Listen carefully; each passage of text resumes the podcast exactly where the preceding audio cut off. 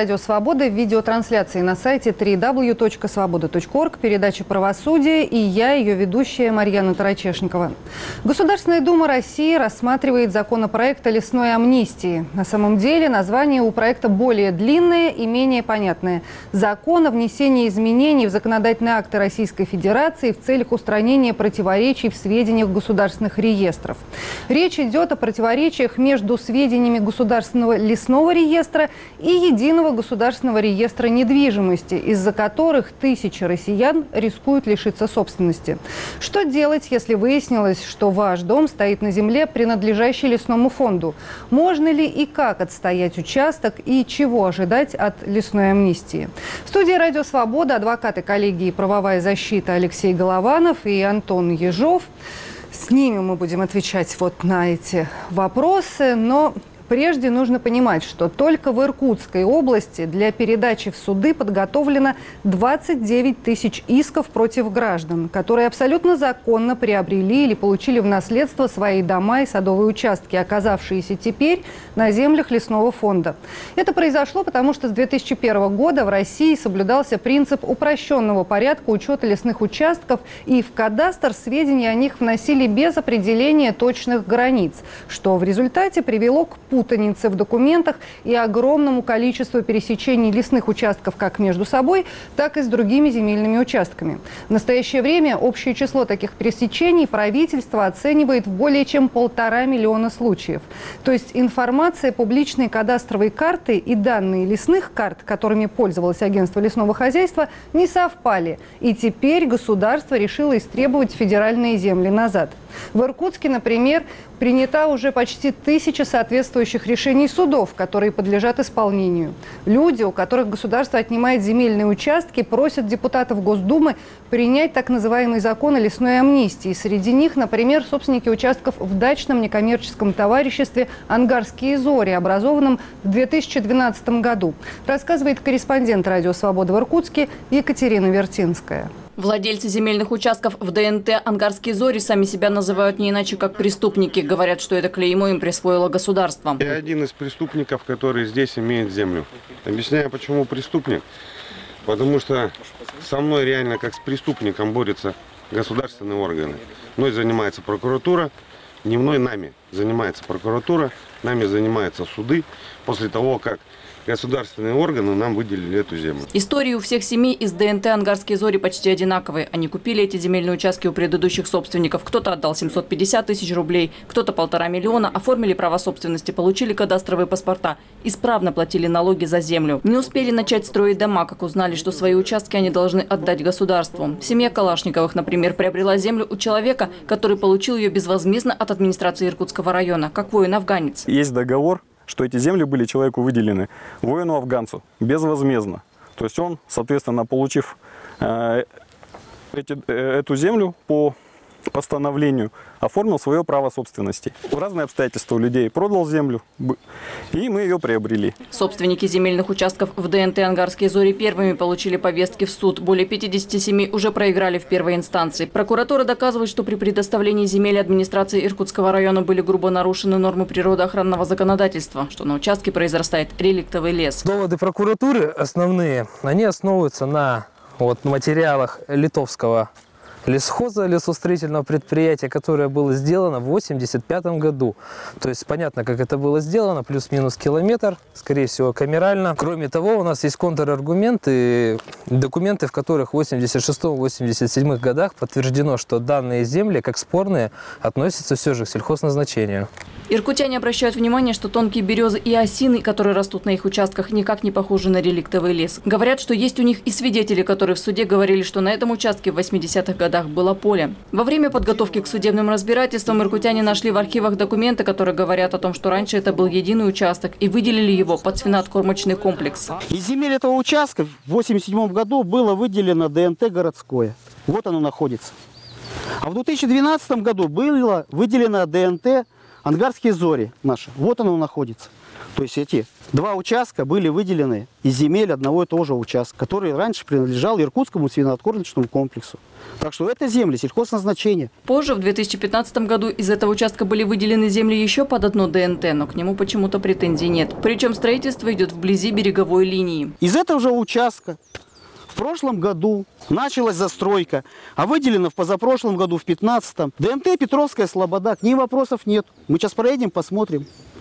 То есть как получается? Где-то лес, это не лес, это опять не лес. То есть у нас получается градация такая. Для кого-то, значит, это земли сельхозназначения, а для кого-то нет. В борьбе за свои земли к ДНТ «Ангарские зори» присоединились еще 30 садоводств. По их информации, с этой проблемой столкнулись сотни семей. За последнее время они провели с десяток публичных мероприятий, митингов, пикетов, записали несколько видеообращений к депутатам Государственной Думы с просьбой принять закон о лесной амнистии. Люди уверены, что в сложившейся ситуации это единственный способ решить проблему тысяч граждан. Мы в 2012 году продали квартиру, купили земельный участок. На данный момент ни квартира, ни участка. Нам пришлось продать бизнес. Я очень хотела построить дом. На данный момент ни дома, ни работы.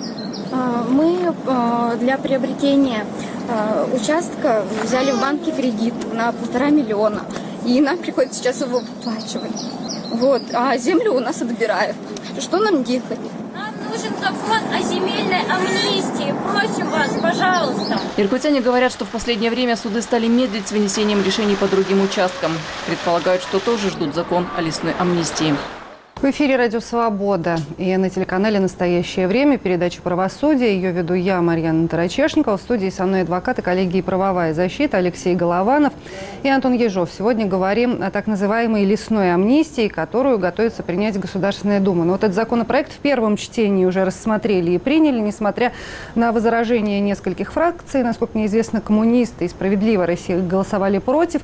Профильный комитет, комитет по экологии, в частности, тоже выступал против. Говорят, что закон закон сырой, и с одной стороны мы дадим людям э, пользоваться их собственностью, а с другой стороны рискуем э, потерять вообще гектары лесов.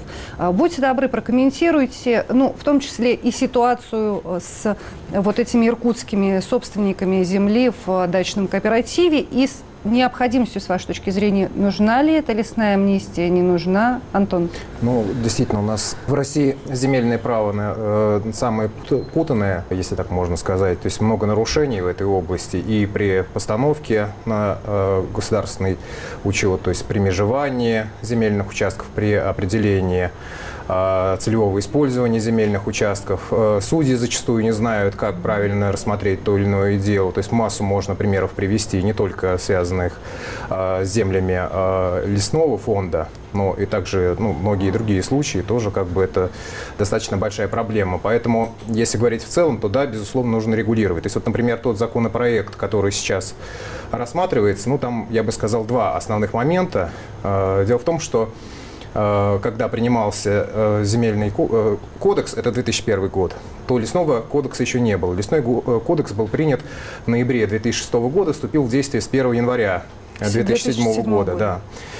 И в нем, например, такого понятия, как лесной поселок, к примеру, его не существовало. И в законе о введении в действие э, лесного кодекса как раз там и говорилось о том, что ну, будет, э, должен быть рассмотрен статус вот этих лесных поселков, так называемых, чтобы э, статус у них был как у населенных пунктов, и вопрос подвис. То есть, казалось бы, вот он, лесной кодекс появился, нужно уже что-то делать, вот прошло уже более 10 лет, и вот сейчас опять к этому вопросу возвращаются. Ну и также речь идет о э, том, чтобы привести сведения вот этих реестров к единому знаменателю, потому что существует как бы вот основной э, реестр, то есть это так называемый э, ЕГРН, то есть единый государственный реестр недвижимости, а есть еще, получается, государственный э, лесной э, реестр. И, э, как выясняется, что есть между ними противоречия, и достаточно да, много. Вы знаете, и там много противоречий. Я специально себе вот взяла цитату из выступления руководителя Федеральной службы государственной регистрации кадастра и картографии Виктории Абрамченко на заседании в Государственной Думе. И вот в частности она отметила, что в целом по стране площадь лесных участков по данным Единого государственного реестра недвижимости недвижимости. Больше площади лесного фонда, ну, той, которую дают э, статистические учеты, данные ведомственного учета, почти на 200 миллионов гектаров. И в 12 субъектах Российской Федерации площадь одних только лесных участков, ну, вот если верить э, данным Государственного единого реестра недвижимости, больше площади всего субъекта Российской Федерации. То есть на бумаге страна увеличилась, территория России увеличилась в несколько раз, при том, что, ну, естественно, такого не произошло. И вот эта путаница сейчас дает свои плоды. Алексей, как вы относитесь к необходимости, и считаете ли, э, что это нужно делать, принимать так называемую лесную амнистию? Я полагаю, что а, многие владельцы э, садовых домиков, дач, которые волей судей показались на территории э, земель лесного фонда, они ждут, ждут с нетерпением этой амнистии. Объясню почему. Дело в том, что необходимо понять, э, у кого раньше э, возникли права на земельный участок. Например, э, вот в моей практике было дело, Московская область, когда люди строили свои дома и, соответственно, получали землеотводы еще в 1946 году, как работники предприятия. Потом в 80-м году э, было принято положение, э, которое определило границы э, вот э, этого фонда. Люди автоматически... Поселение. Вот. Да, люди автоматически попали внутрь этих границ. Казалось бы, времена СССР это было, может быть, не так актуально, потому что скорой помощи, пожарные машины ездили, а об оформлении прав э, собственности никто не задумывался. Ну и не было, в общем, Да, да. И вот наступает 92 год, совместным постановлением э, Москвы и Московской области э, утверждаются границы. Понятное дело, без всяких э, осевых точек, без координат, просто по улицам. Получается, что по э, этому постановлению граница проходит по нескольким муниципальным образованиям. Вот. И если уж следовать буквальному толкованию этого постановления, то не только частные дома, но и многоэтажные дома также попали в землю лесного фонда. Э, что это означает для простых граждан? А, они не могут получить право собственности на свои земельные участки.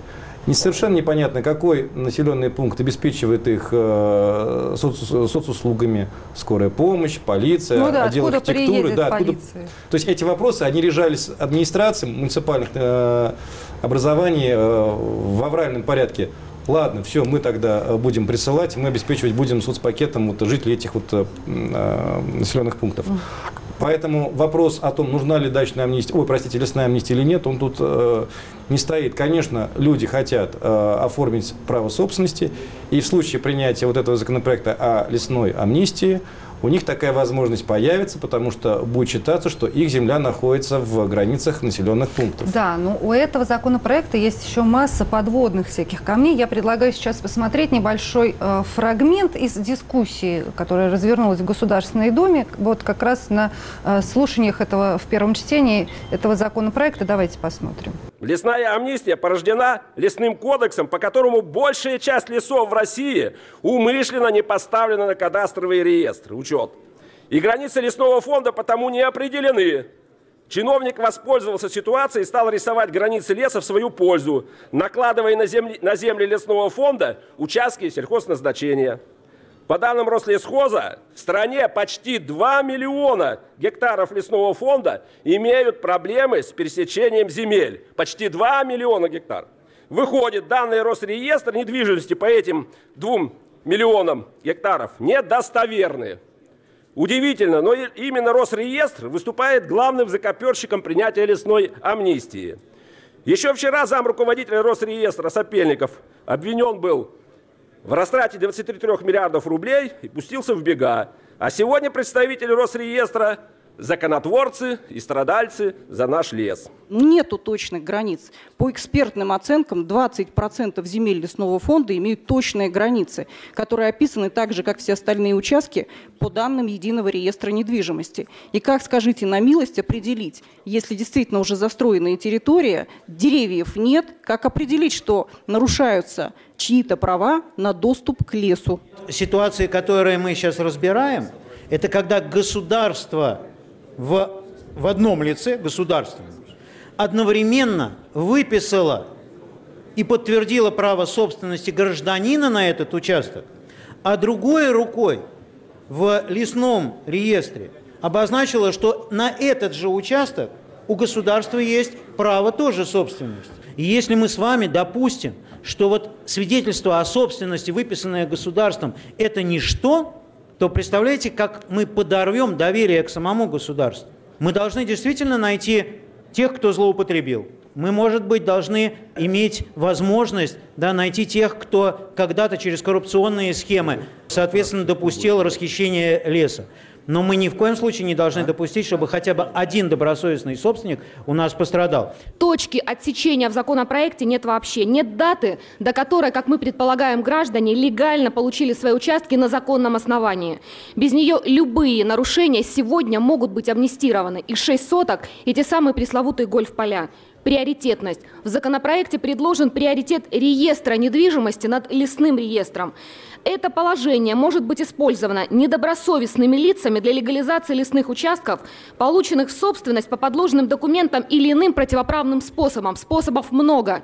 Это цитата из заключения к законопроекту Федеральной службы безопасности России. Не определяется площадь допустимого для амнистии пересечения наложения площадей. Сколько это? 2 метра, 10 соток, 15 гектар, 150 гектаров. Сегодня мы должны понимать, где рамки разумности и допустимости амнистии. Когда мы не видим этого, очень сложно оценить законопроект. Теперь о людях. Законопроект только для них. Но в предложенной редакции нет гарантии, что бесконечных судов граждан с органами государственной власти станет меньше. Тогда что изменится? Ну, вот мы посмотрели фрагмент э, дискуссии в Государственной Думе вокруг э, так называемой лесной амнистии. Законопроект приняли в первом чтении. Ко второму они должны, ну, вроде как, э, подготовить те поправки, на которых настаивали экологические организации, там, коммунисты, Справедливая Россия. Но пока еще никто не видел ни поправок, ни того, что будет во втором чтении. Вот сейчас, как есть. с этой точки зрения, по-моему, очень знаменательно было высказывание Николая Николаева, это председатель Комитета Госдумы по природным ресурсам вопросам собственности земельным отношениям, который говорит, что э, неужели мы можем показать людям, что свидетельство о собственности это ничто? Ну, как это так? При том, что все помнят историю в Москве, когда отбирали у людей э, их торговые площади и сносили в ночь так называемых длинных ковшей их магазинчики. Всю эту историю с реновацией, которую затевают в Москве, тоже рассматривают. И там, в общем, как раз депутаты дают понять, что свидетельство о праве собственности фактически ничто сейчас в России. Правильно я понимаю, что в настоящее время, с учетом вот всех уже существующих изменений в законе, ни один человек, собственник земли, э, в России не гарантир, не может быть э, защищен от того, что его землю у него э, не отберут. Да, то есть в данном случае я вот могу как адвокат сказать, что это действительно так. То есть и причем я даже приведу другой пример. То есть, ну, просто как бы проблема, она не только связана, еще раз повторю, с землями лесного фонда. То есть вот просто пример. А, давали земельный участок людям, они владели им а, там более 6 лет, потом долго не выезжали, сосед просто ему понравился их участок больше, он поставил забор на их участок, ну, пользуясь тем, что они там буквально где-то лет 5 не приезжали. Поставил свой забор, поставил там баню и так далее, и потом вызвал то есть, э, кадастрового инженера, который э, обмерил этот земельный участок, обращаю внимание, что свидетельство о праве собственности было, то есть не было только межевания. Угу. Вот. И э, когда было проведено межевание, то есть э, фактически определили границы этого земельного участка на границах другого земельного участка. Когда э, настоящие собственники узнали, что их участок фактически захвачен, они обратились с иском в суд. И суд, э, назначив экспертизу, э, опять же, у тех же самых кадастровых инженеров, которые проводили межевание, э, он пришел к выводу о том, что да, то есть было нарушение со стороны соседей, которые захватили этот участок, но э, то, что они зарегистрировали свое право собственности, ну, точнее, вот границы, вернее, определили, свидетельства так и остались прежними, их никто не менял то это правильно. И суд отказал. То есть получается, что э, это вот к вашему вопросу о том, что а, а такое вообще возможно? Вот есть решение суда, да, по этому поводу. Это Солнечногорский суд И оно вступило в законную Московской силу. области. Оно пока не вступило в законную силу, то есть поданы апелляционные жалобы, но опять же получается, что действительно так. Что у человека есть свидетельство о праве собственности на земельный участок, и это не значит, что у него этот земельный участок может быть каким-то образом изъят. И причем не только в тех случаях, которые предусмотрены Конституцией Российской Федерации, где государство, казалось бы, имеет единственное право, кто обратиться, э, с иском сначала э, оценить э, предварительную компенсацию для государственных нужд, и потом участок изымается. А здесь как раз вот тот случай, когда человек лишается. И поэтому, получается, и с лесным фондом точно такая же проблема может быть, и она уже есть у многих. Да, ну вот, кстати, в той же дискуссии в Государственной Думе, во время той же дискуссии было отмечено, что законопроектом никакие компенсации не предусматриваются, причем ни, ни для кого, ни для государства в случае, если там участок остается, ну, человека, ну, не какие-то денежные, не обязательно, э, ну, государство высадить какое-то количество леса, например, да, ни у государства перед гражданином, у которого этот участок отобрали, ну, решив, что он к лесному фонду принадлежит, и ему тоже за это ничто не положено. И вот, кстати, в той же Иркутской области э, приводилась э, ситуация, где участок изъяли по решению суда в пользу Российской Федерации, но на этом участке уже есть дом, он в собственности находится, этот дом. Более того, под ипотекой, но вот решением суда участок отбирают, как бы дом-то ладно, а участок мы отберем. И непонятно, за чей счет сносить строение, вообще как быть вот в этой истории. Давайте, пока не принята еще лесная амнистия, попробуем объяснить людям, которые оказались на свое несчастье в этой ситуации, что им делать и как им поступать. Вот что делать, если вам пришло требование об изъятии участка? Или как это происходит? Я, честно говоря, даже не представляю, Алексей. Если позволите. А, ну, во-первых, при приобретении а, земли земельного участка, необходимо все-таки понимать, что, с одной стороны, у нас свидетельство о праве собственности и зарегистрированное право в реестре подтверждает возникновение права, но в то же время э, в свете разъяснений, которые в 2010 году дали Верховные суды по объектам самовольного строительства, а свидетельство не является панацеей. Увы, э, исходя из этого, приходится копать дальше при проверке документов. Необходимо э, исследовать документы основания возникновения права на земельный участок. А, тут есть одна большая проблема. Дело в том, что а, землеотводы, которые были сделаны еще в советские годы, они могут банально не сохраниться. Вы можете провести не неделю в архиве, но по каким-то причинам а, вы этих документов не найдете. И тогда вам остается только уповать на достоверность сведений Росреестра. Казалось бы, можно себя успокоить тем, что Росреестр также делает правовую экспертизу документов. Уж, наверное, он не, не допустит перерегистрацию, а, если права нет. Но вот практика судебная показывает, что иски к Росреестру о взыскании убытков, убытков удовлетворяются крайне редко. Поэтому, что я могу пред, предложить здесь э, таким людям? Надо анализировать э, юридическую историю приобретаемого земельного участка или того земельного участка, который у вас уже в собственности, до момента землеотвода всеми возможными способами. Ну а коль скоро вы получили повестку в суд, вопросы, которые возникают. Чем подтверждается э, наложение границ вашего земельного участка, земель лесного фонда?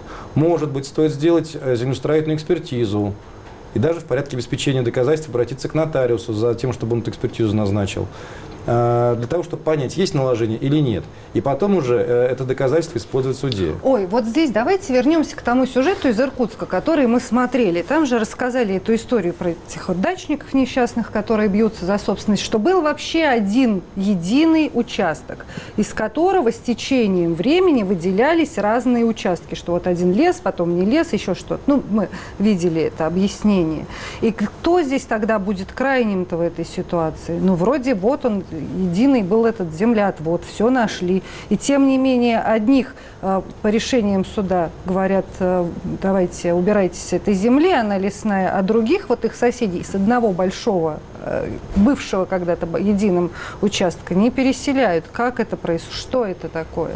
Ну, здесь надо поднимать действительно все документы, смотреть, что было до, если там был какой-то свиноводческий комплекс, я так понял, по сюжету, или какой-нибудь совхоз, э, из чего следует, что можно сказать, что это земли сельхозназначения, это надо приводить в суде как э, аргумент в свою защиту.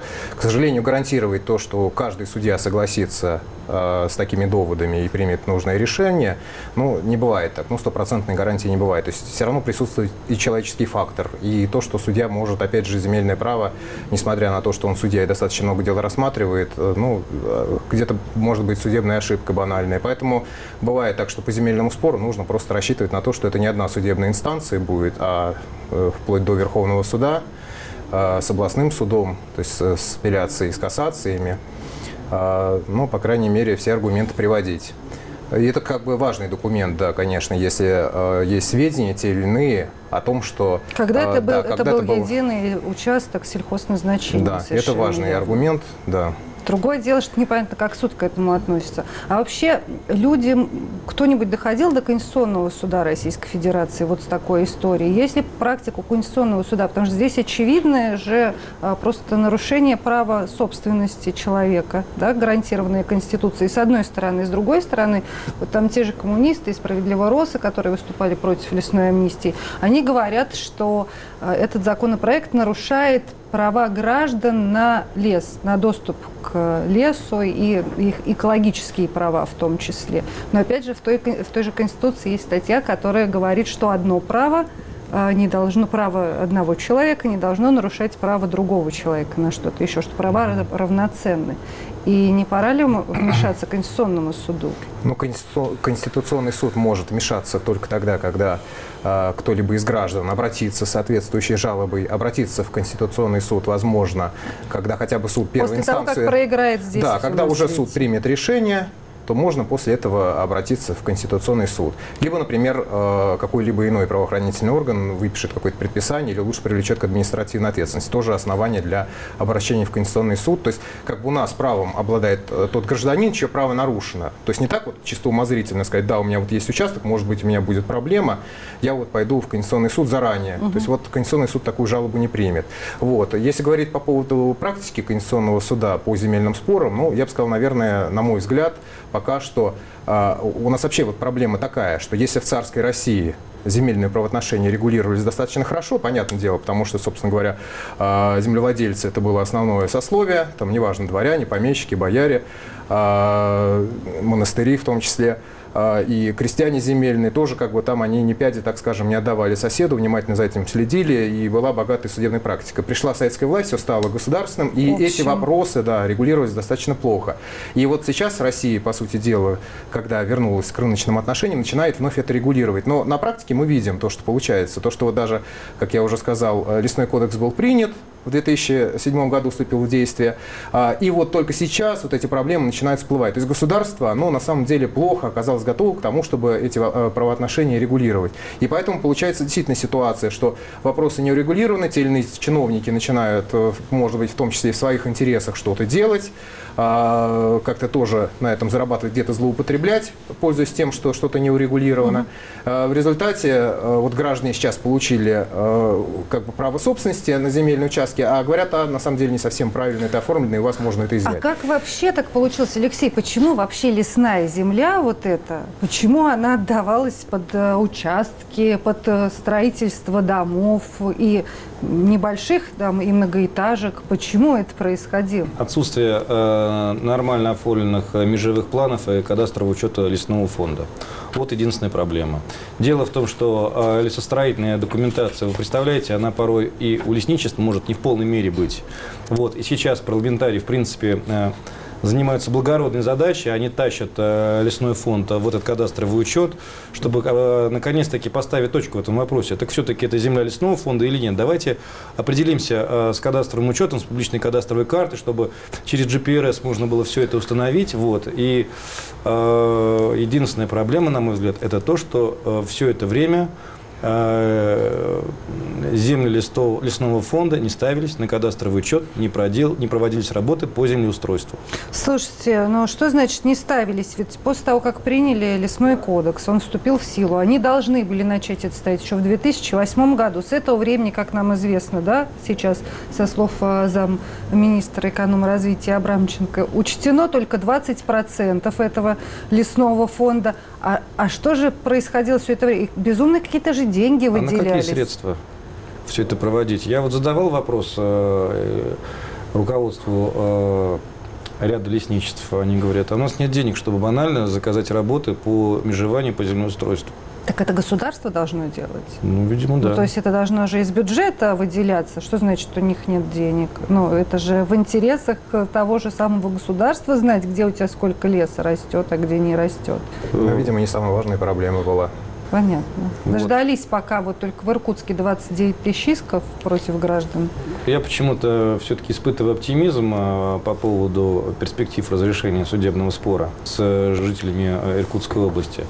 Вот. Ну, а вот действительно интересный довод на депутата от КПРФ относительно того, что будет ограничено право граждан на благоприятную окружающую природную среду. Все леса застроят дачами, и человеку нельзя будет нигде погулять с ребенком. Это действительно аргумент, и он вызывает опасения. Но тут один момент. По факту речь не идет о землях, которые реально засажены лесом. То есть это уже по факту земли населенных пунктов. То есть там уже стоят дома, там уже какая-никакая инфраструктура есть. Вот. И рассматривать их как лес в классическом понимании уже не представляется возможным. И вот депутат от КПРФ, он продублировал те опасения, которые возникают у работников лесничества. Вот вы знаете, они сейчас ждут эту лесную амнистию и переживают. И говорят, что нашу площадь, наших угодий уменьшат. Что будет тогда, мы не знаем. И вот э, найти компромисс между интересами лесничеств и граждан, вот здесь вот, конечно же, вот, стоит большая задача. Да, я вот еще одну цитату приведу из обсуждения лесной амнистии в Государственной Думе. Это Анатолий Гришневиков из «Справедливой России» приводил вот такие данные. Он говорит, что основной удар лесной амнистии нанесет по сельским лесам. И, например, только в одной Ленинградской области их более 900 тысяч гектаров – это 20% лесного фонда региона. Эти участки, говорит он, не выводились из лесного фонда, но так как они числятся в лесном реестре, по вот этому закону новому, они уже не являются лесом, а представляют собой частные участки сельхозназначения и автоматически отдаются в руки чиновникам. И вот официальный вывод э, из лесного фонда пятой его части – говорит Гришневиков, это огромная потеря экологическое преступление. Вот. То есть получается, если с одной стороны э, люди, которые лишаются своей собственности, честно приобретенной, там, с ипотекой, не ипотекой, продажей бизнеса. С другой стороны, люди, которые ну, действительно хотят э, чтобы их права экологические, да, на благоприятную экологическую обстановку были защищены. С третьей стороны, чиновники, которые могут оказаться недобросовестными и раздавать эти земли направо и налево под застройку, под промзоны, под что-то еще. И получается, что этому вообще никак нельзя противостоять сейчас. Но в данном случае еще вопрос возникает важный в том, что если есть нарушение какое-либо, то кто виновен? То есть вот так ни в одном государстве не бывает, что а, люди приобрели земельные участки и у них забрали, и все сказали, ну ладно, то есть ошибочка вышла, но и денег вам никто не вернет. Да? То есть э, должен быть установлен э, виновник всего этого. То есть э, само по себе государство вот признано так вот абстрактно сказать, ну вот государство виновато, пусть оно вот так отвечает. Ну тоже не может быть, потому что государство, оно все равно осуществляет а, свои функции через э, должностных лиц, через какие-то либо органы. И даже органы, если какие-то, опять же, они состоят из этих же должностных лиц, чиновников. И получается, если э, было какое-то нарушение при выделении земельных участков, которые выделены гражданам, и можно сказать, что да, действительно там какой-то реликтовый лес, что какие-то серьезные нарушения, то вопрос возникает, а кто за это привлечен к уголовной ответственности. То есть вот э, само по себе вот гражданское дело, когда вот так вот у людей изымают, без возбужденных уголовных дел в отношении должностных лиц, которых вот действительно э, посадили, и можно сказать, что да, вот как минимум они должны отвечать э, перед гражданами за то, что совершили какие-то противоправные действия. А если мы этого не видим, то получается, да, действительно, как бы уже что-то происходит дальше недобросовестно. Ну так мы этого не видим практически никогда. По-моему, в России такого никогда не происходит. Я ни разу не слышала, чтобы привлекли к ответственности чиновников, которые как-то не так оформили бумаги. Ну, может быть, ну, может быть, э, уголовные дела возбуждались, но я не слышала, чтобы они доводились до приговора.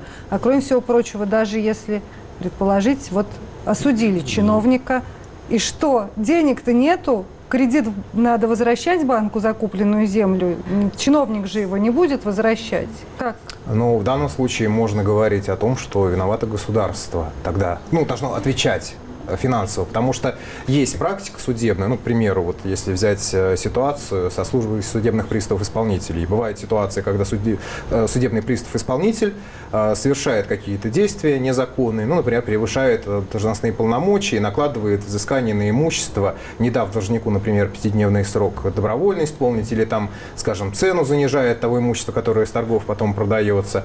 А вот в этом случае есть практика, опять же, судебная, когда несет ответственность государство. Ну, казна. Да, казна получается. Конечно же, государство в данном случае э, тогда бы имело э, право взыскивать эти деньги, которые выплатило пострадавшему, потерпевшему лицу, э, с этого должностного лица, с этого чиновника, который вот, допустил такие э, правонарушения.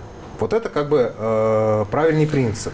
Ну да, но это все равно очень как-то популистски. Я не, не представляю, чтобы это происходило, к сожалению. Это закон. Я ну, позволю да, себе заметить. Да, пожалуйста. Ну, во-первых, уголовные дела есть. Солнечногорский район Московской области, Можайский район Московской области, Истра Московская область. То есть, в общем-то, в данном случае чиновников наказывают, надо это признать. С другой стороны, какой бы богатый чиновник не был, действительно не хватит возможности э, компенсировать все эти убытки, это мы понимаем. А у следователя не хватит всей жизни, чтобы признать вот такую массу людей потерпевшими. Вот. Но опять-таки, вот не надо вставать на, в, в клинча с э, государством. То есть, по сути своей, тут вот задача государства придумать этот механизм. Э, хорошо, если ваш землеотвод не поддельный, если э, вам земля предоставлялась э, в какие-то годы совершенно законных основаниях, согласно действующему тогда закону, пожалуйста, оставайтесь, пользуйтесь. Государство не будет возражать против того, чтобы вот эта земля была переведена в земли поселений, чтобы вы могли получить свое свидетельство о праве собственности. Именно это сейчас предлагается да, да, законопроект. Да, да. Э, вот, с другой стороны, а, что делать с э, тем, чтобы наши леса не превратились в дачные поселки. Тут уже, конечно же, вопрос к природоохранной прокуратуре. А вы не допускаете незаконного выделения земли, оспариваете в судах вот эти незаконные постановления. Вот, и пусть уже суд даст оценку. Понимаете, когда такой большой социальный э, протест идет, э, не, не социальный протест, а социально значимый вопрос, конечно, его должны рассматривать более тщательно. Вот, и вот опять-таки, возвращаясь к сюжету, который мы увидели, очень интересно, э, какими документами подтверждали свою позицию как природоохранная прокуратура, которая выступила, как я понимаю, истцом, так и граждане-ответчики. Вот, все упирается в то, э, чем вы подтверждаете, а, выделение земельного участка вам, я имею в виду лесничество, и, б, где же ваша граница? Ну, а там уже вопрос связан с исковой давностью, с добросовестным приобретателем. Они тоже должны учитываться, безусловно. Вот. И чтобы вот эти вопросы не накаляли ситуацию, не решались в судах, вот для этого, наверное, есть вот этот механизм законопроекта, э, который установлен в этом законопроекте «Лесная амнистия». Угу. Но, тем не менее, он не сможет решить всех проблем всех граждан или все-таки снимет большую их часть? Я вот это хочу понять. Потому что он как-то так проходит, э, вот его принятие, очень много говорит, да, надо срочно защищать права собственников, и очень мало говорят о том, ну, об обратной стороне медали, вот о чем мы тут говорили, про, про эти гольф-поля и прочие, прочие отведения э, земель лесного фонда фонда под стройку фактически. И вот непонятно, как тут соблюсти баланс, и может ли кто-то каким-то образом на это повлиять. Ну, если говорить про законопроект, э, то всегда сложно предположить, как он будет уже в окончательном виде, когда уже будет в качестве закона принят. Потому что сейчас идет все равно обсуждение, какие-то доработки, может быть, его сделают лучше, может быть, наоборот, сделают так, что он будет не работать, потому что такие примеры есть. А, опять же, вот возвращаясь э, к лесному кодексу по поводу лесных поселков, что, казалось бы, в 2007 году вопрос э, был в законе прописан, да, но выполнен не был до настоящего времени. Да, да, поэтому кто его знает, как оно будет э, на практике. Но сам факт, что уже идет обсуждение, и э, какой-то законодательный э, процесс, то это уже положительный момент, потому что действительно мы видим, что проблема есть, вот, тем более, что получается сначала проблема накапливалась, что людям массово выдавали земельные участки. Сейчас пошла волна о том, что суды стали выносить э, решение о том, чтобы изъять э, то, по крайней мере, если будет закон, то будет попроще. Опять же, на основании этого закона может потом складываться какая-то иная судебная практика. Верховный суд даст какие-то разъяснения. Я вот, знаете, не понимаю, почему они вообще сейчас выдают какие-то земли и оформляют на них собственность до того, как не определены границы участков.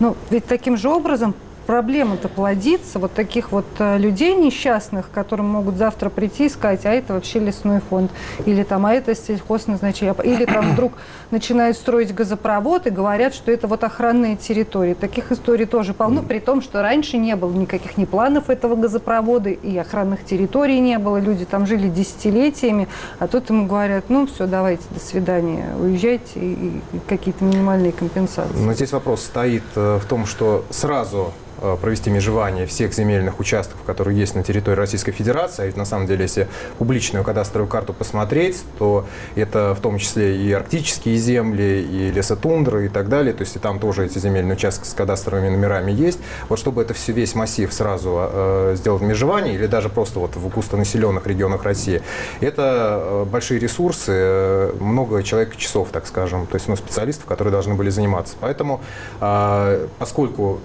работа предстояла большая, дали это в руки собственников, прежде всего, когда человек покупал, э, приобретал тем или иным образом земельный участок. Инженера. Да, он сам вызывал инженера и все. То есть, казалось бы, механизм был. Единственное, что законодатели, они не учли то, что, во-первых, э, люди, люди плохо представляют себе, как это делать, и допускают какие-то нарушения. И могут быть, быть недобросовестные. Да, вот кадастровые инженеры, да, которые недобросовестные, которые могут, опять же, да, вот э, их вызывают, они фактически, вот как в примере в Солнечногорске, прямо промежевали э, земельный участок один на территории другого земельного участка, а потом еще пришли в суд, сказали, а это все так можно сделать. Понимаете, вот так. А судья поверил, сказал, ну как, кадастровый инженер же лучше знает, значит, так можно сделать. И вынес такое решение. Ну, понятно. А ты потом ходи, судись и доказывай. Ну, вот, кстати, про э, вот эти вот промежевания здесь э, приводили пример – это, а, значит, это из фракции ЛДПР депутат Сысоев приводил вот такую цифру, что в период с 2008 по 2015 год на подготовку документов, содержащих необходимые сведения для постановки лесных участков на кадастровый, на кадастровый учет,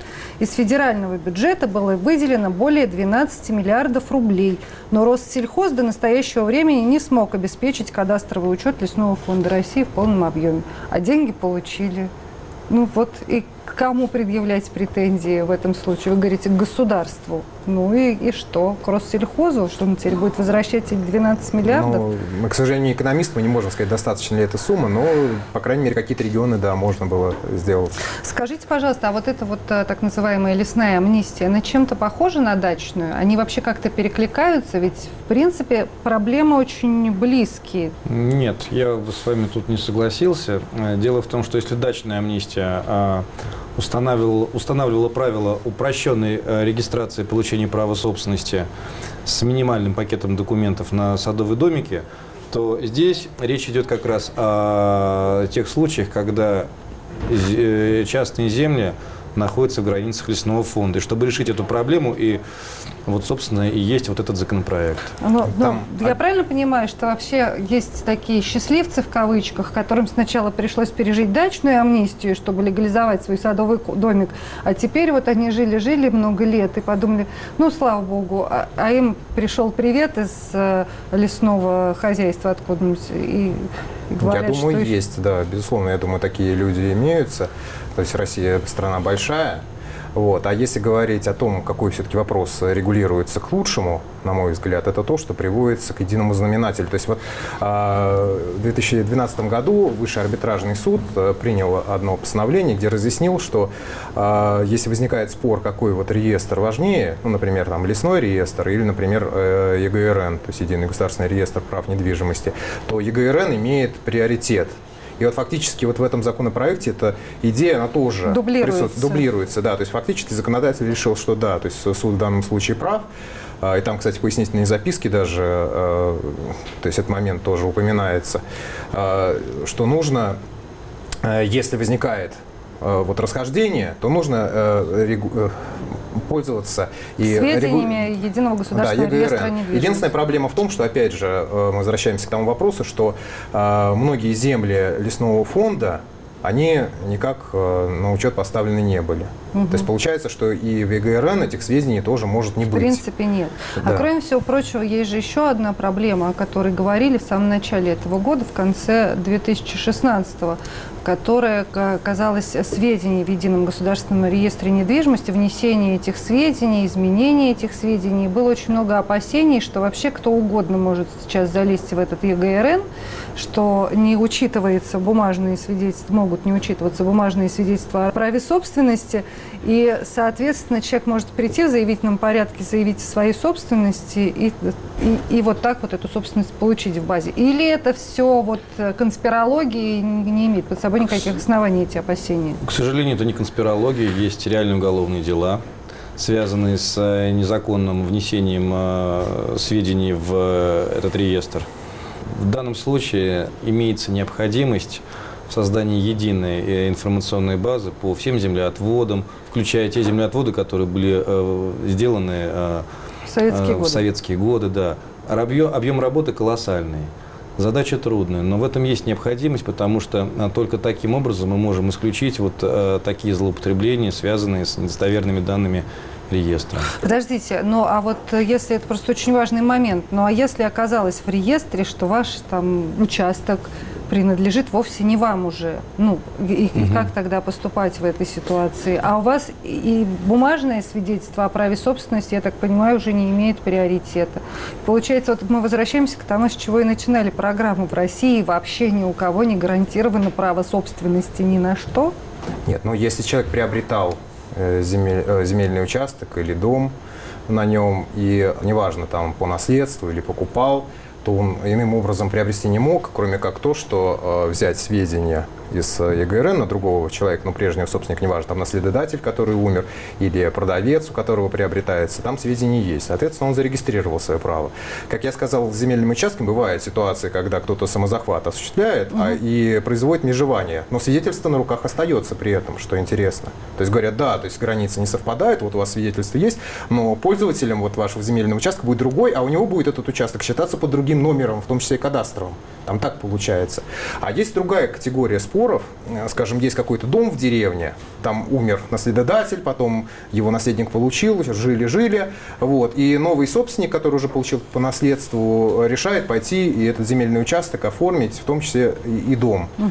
И там сведений может не быть действительно в ЕГРН, потому что ну, все пользовались, и никто не шел, не ставил на учет. В этом случае тогда поднимаются подомовые книги, например, сельсовета, поселковой администрации по в настоящий момент, если они сохранились. Но, как правило, они бывают угу. в целости сохранности. И там поднимаются и смотрятся. Но, опять же, вот эти вот подомовые книги советские, они велись плохо. Там может быть э, написан метраж, может быть не написан метраж. То есть вот это есть. Это, опять же, все устанавливает суд. И в данном случае свидетельскими показаниями. И здесь вот может быть, о чем вы спросили, ситуация такая, что такой собственник идет э, поставить, зарегистрировать свое право собственности, а там уже оказывается, что кто-то из, до него пошел и оформил. Да, и он живет, например, пользуется еще домом, а собственник уже другой. Но в этом случае, опять же, суд все решает. То есть тогда опять идти в суд и доказывать, что признавать э, эту регистрацию недействительной, если это какой-то родственник, там другой наследник, то ставить вопрос о том, что признать там факт принятия наследства. То есть это тоже вот э, такие споры есть. Понятно. Но я правильно понимаю, что вот э, это настолько сложная тема, что человеку самостоятельно вообще практически невозможно справиться с этим, тут, решить ее?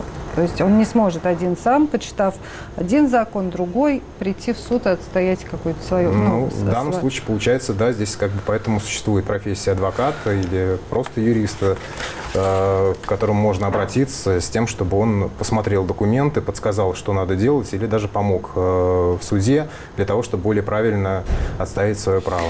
У нас не так много времени остается до окончания программы. Я хочу вот сейчас резюмировать все уже сказанное. Давайте начнем вот с того, все-таки еще раз, что делать человеку сейчас, которому постучали, пришло письмо счастья и сообщили, что в отношении вас подано исковое заявление об изъятии земельного участка. Как ему собирать документы, какие, что делать? Прежде всего, наверное, стоит обратиться к землеустроительному эксперту, провести землеустроительную экспертизу, чтобы понять, есть наложение границ э, земельного участка земельного лесного фонда или нет. Э, далее, э, целесообразно. Правильно я понимаю, что такие иски подает прокуратура? Нет, почему? Такие иски могут э, подавать не только сотрудники прокуратуры, это может подавать и администрация, лесничество, лесничество да. То есть вот. я почему спрашиваю, то есть можно в каких-то случаях рассчитывать себе заполучить на свою сторону прокурора, например? Ну, если это какой-нибудь дом, а, там многодетная семья живет, и чтобы он выступал в защиту прав несовершеннолетних, или это бессмысленно? Ну, это вопрос, наверное, стоит переадресовать к э, сотрудникам прокуратуры. Угу. Вот. Э, я бы все-таки порекомендовал, э, прежде всего для себя, выяснить, есть ли наложение границ. Конечно, хорошо бы, чтобы этого не оказалось. Обращаю внимание на то, что на сегодняшний момент до сих пор нет четких, э, четких, э, четкого кадастрового учета, четких границ у подавляющего, подавляющего количества э, земельных участков лесного фонда, и этим можно воспользоваться. Но опять-таки возникает вопрос, не прошла ли исковая давность, коль скоро спор идет об изъятии у фактического пользователя этого земельного участка его имущества. Вот. Ну и ссылаться. А там исковая давность три года же по общему Да, применяется будет. общеисковой э, срок три года. Э, обращаю внимание на то, что поскольку речь идет об изъятии имущества, которым фактически владеет ответчик, Нельзя говорить, что на эти требования не распространяется срок исковой давности. Данная позиция была в свое время отработана вот по искам о самовольных постройках. Угу. То есть правильно я понимаю, что вообще э, странно сейчас судить людей, которые получили право на собственность э, в, в землю в себе, в, в собственность в 2012 году, на дворе 17 то есть максимум, что могут предъявлять, это те, кто при, приобрел свои участки после 4, 2014 года. Ну, я, но ну, с начала 2014 года. Судить-то можно кого угодно. То есть у нас э, иск допускает, суд допускает предъявление исков кому угодно. Можно вот, к президенту России предъявить иск о том, что он деньги должен. Вот. Вопрос в том, что суд откажет в этом случае. А, а почему, если... если он должен? Нет, но ну, если должен, да. Если, скажем, даже придумать, сказать, что я вот расписку принесу, то суд угу. примет и будет рассматривать. И, кстати, как ни странно, такие дела периодически рассматривают э, наши суды ну, граждане разные бывают, угу. с разным, так скажем, здоровьем, в том числе психическим, к примеру, да, может угу. кому-то что-то показаться. Поэтому иски такие могут предъявлять. Вопрос в том, что ответчик, он должен заявить ходатайство в суде о применении последствий пропуска исковой давности. Но, опять же, это не стопроцентная гарантия того, что суд может восстановить эти сроки. Причем у нас порядок такой, что суд может легко отказать в иска. А если, например, истец заявит э, ходатайство о восстановлении сроков исковой давности, то суд может посчитать, там, к примеру, уважительной причину. Хотя одно дело, когда гражданин какой-либо пропустил э, исковую давность, совсем другое дело, когда какое-то учреждение, государственный орган, где не один юрист, и они должны это все отслеживать. Но, тем не менее, всякое бывает, от суда многое зависит. Алексей, а вот вы говорили о том, что хорошо бы сделать экспертизу. Можете хотя бы порядок э, цен назвать? У вас в какую сумму может обойтись такая экспертиза в принципе? По опыту я могу сказать, что, например, в московском регионе такая экспертиза стоит 15-30 э, тысяч рублей. Это вот делают те самые кадастровые инженеры да, да. ее проводят? Да, они берут э, съемку, э, берут э, данные, если у них есть из лесных планшетов, угу. берут э, землеотводные документы у гражданина, а, и сравнивают их. Ну, а вот тем, кому еще не постучали в дверь и не прислали повестку в суд явиться, что, может быть, есть смысл предпринять сейчас? Нужно куда пойти посмотреть, есть наложение, нет наложения? Вообще есть в открытом доступе информация о том, где находится твой участок, и не посягает ли на него лесной фонд? Но есть публичная кадастровая карта, можно ее попробовать посмотреть в интернете. То есть она в открытом доступе, там вводится а, кадастровый номер земельного участка и э, как бы программа показывает, где он находится, то есть прямо план вплоть до того, что по габаритам вся Российская Федерация, и вот э, там все меньше и меньше, и, соответственно, этот земельный участок можно найти и посмотреть, где он как раз находится. К каким землям он Да, относится? вот, кстати, это хороший момент, потому что вот то, что, о чем мы говорили, что сейчас приводится к единому знаменателю, что ЕГРН будет основным признан, если лесной реестр противоречит, то ЕГРН важнее. Вот как раз вот эта публичная карта, это как раз это ЕГРН есть. И Понятно. вот если там нет земельного участка, вот тогда уже стоит это опасаться и уже идти к юристу, думать. Тогда переживать да, и начинать страховаться. Да, кстати, экспертизу можно проводить еще не только кадастровых инженеров, есть еще независимые строительно-технические эксперты, которые тоже могут э, земельную строительную экспертизу проводить тоже можно и туда обращаться. Понятно. Вот сейчас все досмотрят передачу дачники и пойдут в интернете искать, mm-hmm. что происходит с их участками. В эфире «Радио Свобода» в видеотрансляции на сайте www.svoboda.org прозвучала и была показана передача «Правосудие». Ее вела я, Марьяна Тарачешникова. А в студии со мной были сегодня адвокаты коллегии «Правовая защита» Алексей Голованов и Антон Ежов. Оставайтесь на волнах «Радио Свобода», приходите к нам на сайт.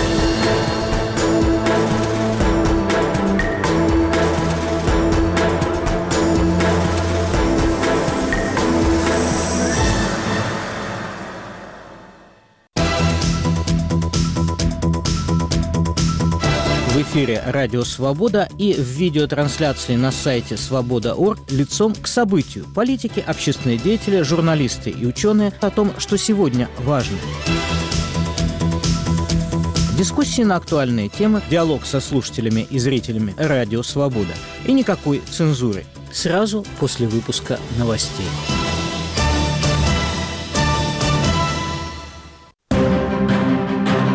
Время свободы. Информационно-аналитический радиожурнал.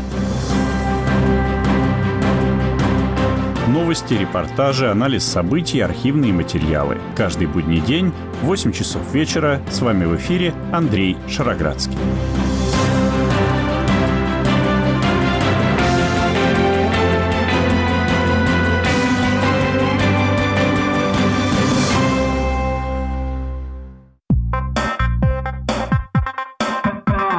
Радио «Свобода» в социальных сетях. Твиттер, Фейсбук, ВКонтакте. Последние публикации и открытые дискуссии. Видео, фотографии, новости, эксклюзивные материалы. Настройтесь на свободу в вашей любимой социальной сети. Для всех, кто любит и не любит свободу.